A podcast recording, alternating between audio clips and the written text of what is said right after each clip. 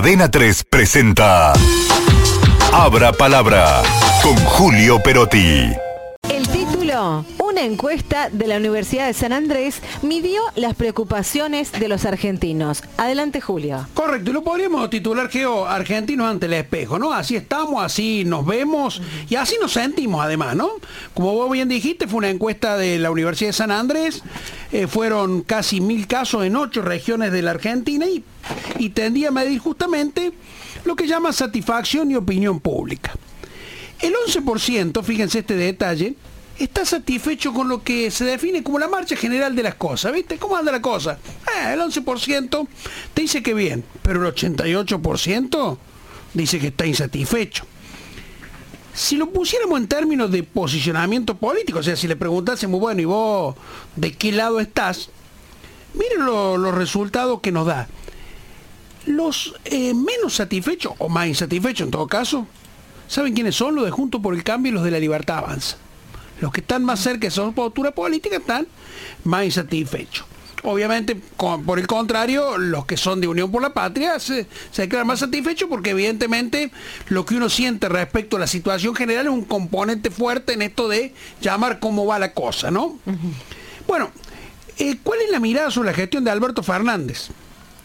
Mire, en marzo y abril del 2020, allá pandemia, cuarentena y todo lo demás, la administración albertista había llegado al 55% de satisfacción. ¿Saben cuánto es hoy? ¿Cuánto? 12%. El nivel de desaprobación del gobierno llega al 80% entre aquellos que desaprueban algo, que es el 16%, y aquellos que desaprueban mucho, que es el 64%. Entre los dos hacen un 80%. Pero en verdad este es un problema generalizado porque el nivel de insatisfacción, cuando se entra a indagar un poco, pega parejito en los tres poderes, ¿eh? ejecutivo, legislativo y judicial. Todos van entre 61, 63%, digamos, eh, va allí, no, no hay ninguno que asome la cabeza por encima de los otros. Bueno, ¿cuáles son los problemas que más preocupan? A ver, Ahí, acá vamos a ver. En general, a todos, sin distinción política. La inflación el 55%, pero el 55%. Ojo que acá esto no tiene que sumar 100 porque en realidad vos podías elegir varias de tus preocupaciones. Ah, bien, varias opciones. A la cabeza va la inflación. Bueno, no vamos a dar la cifra para evitar este confundirnos. Le siguen delincuencia, robo e inseguridad, todo metido bajo un mismo paraguas. El tercero es corrupción, cuarto pobreza y quinto, así dicho en general, los políticos. Ahora bien, veamos cuáles son esas preocupaciones si lo vemos desde el posicionamiento político nuevo. ¿Qué dicen los seguidores de la libertad avanza? Para ellos está inflación, sí. corrupción, delincuencia, robo, inseguridad, los políticos y la pobreza. Atento a esto. Para lo de Juntos por el Cambio, la inflación también, también claro, Coinciden. delincuencia y robos, allí quizás tenga que ver el discurso de Patricia Bullrich, así como arriba cuando dice los políticos eh, y la corrupción tiene que ver con la casta. Pero sigamos conjunto por el cambio. Dijimos inflación, delincuencia y robos, corrupción, pobreza y también los políticos en el quinto lugar. ¿Qué pasa con los que están cerca del kirchnerismo Unión por la Patria? Bueno, inflación, endeudamiento externo es la segunda preocupación, parte del discurso de el APRO Macri. Sí. La pobreza, la delincuencia y los robos, y entra a jugar algo que no jugaba en las otras, los bajos salarios. Que en las otras estaban, pero tomamos cinco porque son muchas más, pero digo, no aparece entre los cinco, acá sí, los bajos salarios aparecen entre los cinco. Sobre el pasado y el futuro, que es una pregunta interesante, ¿cómo, cómo estábamos antes, cómo estaba el país antes, cómo, qué es lo que viene? El 84% considera que la situación del país empeoró. Y el tre- de ese 84 hay un, el 38 ve que para adelante va a seguir empeorando. O sea, allí como que se morigera, no es tan grave la perspectiva de lo que ves hacia atrás con lo que ves hacia adelante. Pero lo mismo, tenemos, estamos hablando de casi el 40% de gente que son, digámoslo de alguna manera, Bien pesimistas. pesimista, sí. Cuando traslada la misma pregunta a tu situación personal, A ver. cómo era antes y cómo te ves. El 59% considera que empeoró y el 28% se ve que va a empeorar. Bueno, miren esto, eh, sobre los intereses, eh, ¿qué le interesa a la gente? Que también es una forma de ver de cómo la política encara las relaciones con la sociedad.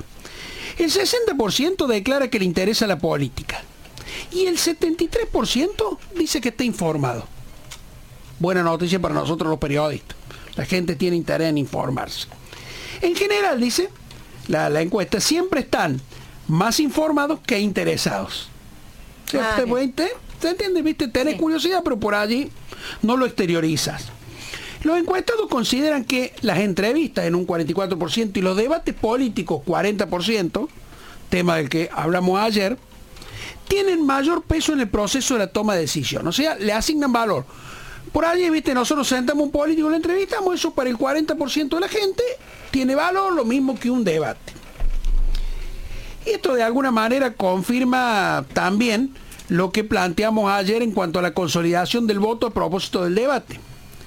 Porque escuchen esto, cuando se le consultó sobre el cambio de voto de las PASO de agosto a la general de octubre, el 55% aseguró que repite su voto. ¿Se acuerda que alrededor del 60%, 60 y algo decía que el debate no le iba a cambiar el voto? O sea, estamos hablando de entre 50 y 60%, uno podría deducir que, tiene un voto consolidado, exactamente, y que no se lo cambiamos.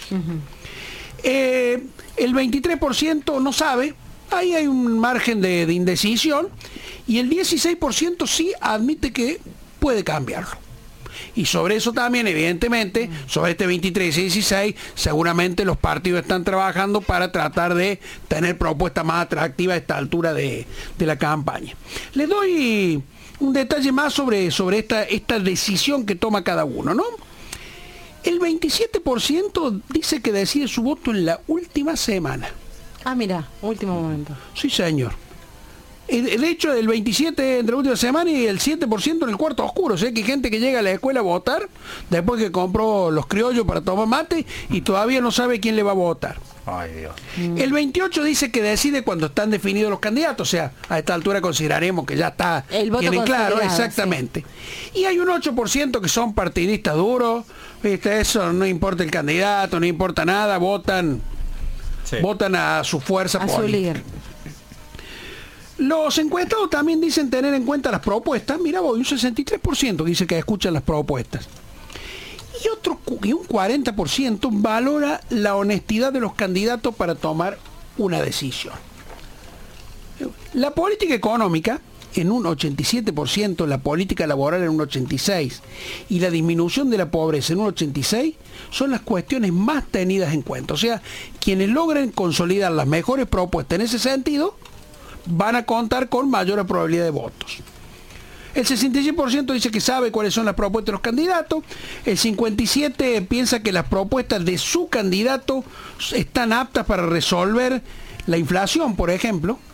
O sea, digo, todo le asigna mucha importancia a la inflación. Estaba entre las preocupaciones y además en lo que uno se fija y confía en el candidato. Finalmente, las propuestas con mayores niveles de acuerdo, fíjense esto, entra a tallar un tema social pero la gente está de acuerdo, el matrimonio igualitario.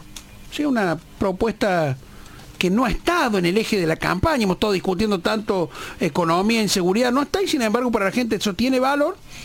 Y la eliminación de los planes sociales en un 59%.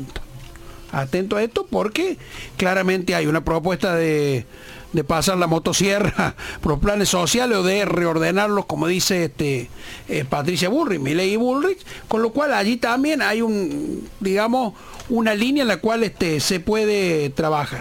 Eso no, nos ofrece esta mirada sobre nosotros mismos. Después vamos a ver cómo esto logra plasmarse en las urnas, pero de alguna manera eh, nos hace ver en un espejo en el cual la verdad que por allí nos vemos conocido o no tanto. Cadena 3 presentó Abra Palabra con Julio Perotti.